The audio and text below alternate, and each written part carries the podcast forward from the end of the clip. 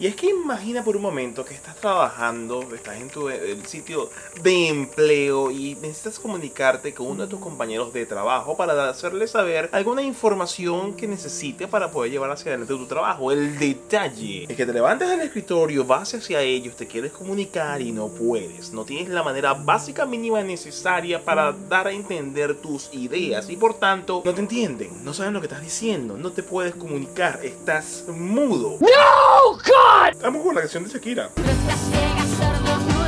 Esa es el, digámoslo así, la panacea, la mejor solución que se le ofrece al latinoamericano para venirse a vivir para Australia. Anda a estudiar Australia inglés y puedes trabajar medio tiempo. El detalle es que nadie nos advierte a quienes vienen bajo esa propuesta lo difícil que puede ser integrarse en la sociedad como un primer paso y número dos, aprender un idioma cuando tienes la necesidad imperiosa de trabajar para poder subsistir más aún cuando estás en un país primero que no conoces, segundo que no entiendes nada de lo que te está diciendo la gente, aunado al hecho de que el acento australiano es bien coño es su madre. So I jumped out of bed and all I had was my undies on and I've walked out the front and mate, all I had was my jocks on. I, all, I was chasing him up the street and I'm just like, Y estás completamente solo.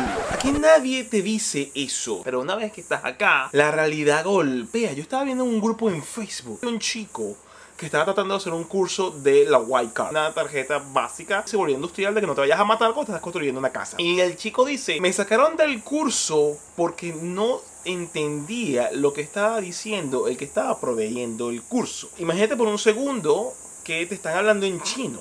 Estás en Colombia, estás en México, estás en España y alguien te comienza a hablar en chino. ¿Qué coño de la madre vas a entenderle? Pues bueno, es lo mismo.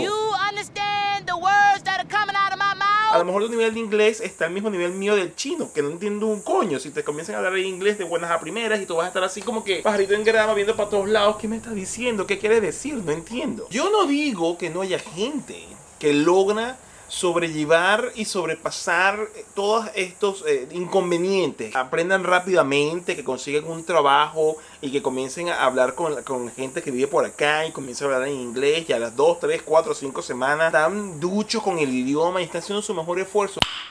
Nice. El detalle. Yo he conocido acá gente que ha venido a Australia como estudiante, no de inglés, como estudiante, pero que no han logrado transformar ese estudio en una residencia permanente por profesión porque justamente adivina que les falta el inglés. Pero considero, pienso, opino que venirse a Australia a estudiarlo no va a hacer que sea más fácil aprenderlo. Más bien le va a meter presión excesiva a tu mente. Más bien la gente, como está estresada, lo que busca es su cultura, busca es los sitios comunes, interactuar con la gente que ya conoce, salir de rumba a, a- a fiestas donde se puede compartir con la gente, porque estamos aquí en una gran soledad. Y cuando estás aquí solo, lo que tú quieres es interactuar. Y tú no quieres estar comenzando a interactuar y ver esa interacción como una tarea más. No, God! Porque recuerda, si vienes a estudiar el estudio y el, y el aprendizaje del inglés, lo ves como una actividad curricular y quieres compartir es con tu gente, quieres compartir es con tu cultura, quieres compartir es con tu idioma. A lo mejor viniste solo, necesitas, eh, añoras tener una pareja consigues una niña o un niño que te guste y que te agrade. Tú no vas a estar, hi, my name is Eduardo. No. Tú lo que quieres es darle y comenzar a flitear y comenzar a pasarla bien y para eso tú vas a utilizar el idioma que te dio tu madre y tu padre en tu tierra de origen, que es el español. En vista de toda esta situación y de toda esta problemática, a lo mejor tú quieras venir acá a estudiar inglés porque es una manera sencilla de hacerlo, pero que sea para perfeccionar, mejorar, meterse de cabeza y de lleno en pronunciación, pero que tú sepas de antemano el idioma. Estudia en Colombia, en México, en Venezuela, en España, Costa Rica, estudia donde tú me estés viendo en este momento a través de la pantalla del smartphone. Estudia donde tú te encuentres para poder entablar una conversación con un australiano a la hora de buscar trabajo que es very important because if you don't understand them and you fail to grasp what they're saying, how fast they say it, the way they pronounce it, the way they speak, y si no entendiste, deberías entonces comenzar a estudiar desde ya allá donde tú te encuentras. Y tú tienes que tener la capacidad de desenvolverte y entender lo que te están diciendo. Estudia ya, estudia unos seis meses a un año antes de venirte a hacer el estudio de inglés, porque a lo mejor es la manera más económica que tienes y está bien, lo respeto, no hay inconveniente.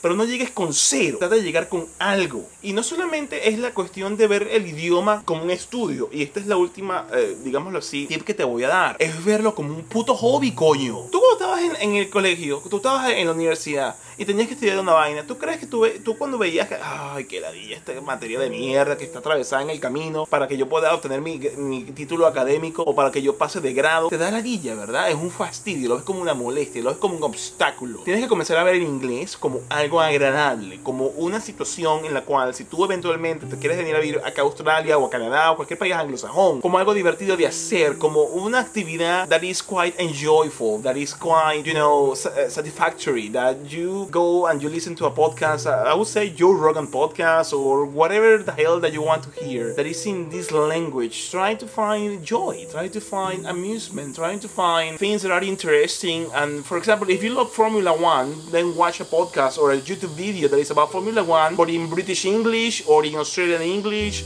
or it's just plain fucking English, but try to do it in the language that you want to understand, that you want to learn, pero haciendo algo que sea divertido. Podcasts son muy buenos, videos en YouTube con tutoriales de cosas que ya tú más o menos conoces, pero en el idioma que estás buscando. Busca la manera de bañarte la mayor cantidad de tiempo posible mientras estés en Latinoamérica del idioma que quieres aprender. Es justo y necesario, es importantísimo. No dejes todo hasta el final, porque cuando estés acá, y estés solo, lo menos que vas a querer hacer es buscar interacciones en inglés si no sabes el idioma porque vas a querer, como te dije antes, es compartir, disfrutar de tu estadía acá en Australia. No te dejes llevar por esos cantos de sirena que lo que te van a llevar son a las rocas. No te vengas de buenas a primeras. Imagínate sin saber inglés tratando de buscar un, tu primer empleo. No, que coge culo. De verdad, hazte el favor y trata de conseguir la forma y la manera de, de seis meses a un año previo a venirte, comenzar a manejar inglés. Te dejo este video que dejé por acá. Aún estamos sin trabajo. Han pasado semana y media, casi dos semanas desde que eso ocurrió. Pero nada, estamos aquí con interés y fuerza yéndose al futuro. Sin más, te mando un abrazo. ¡Sayonara!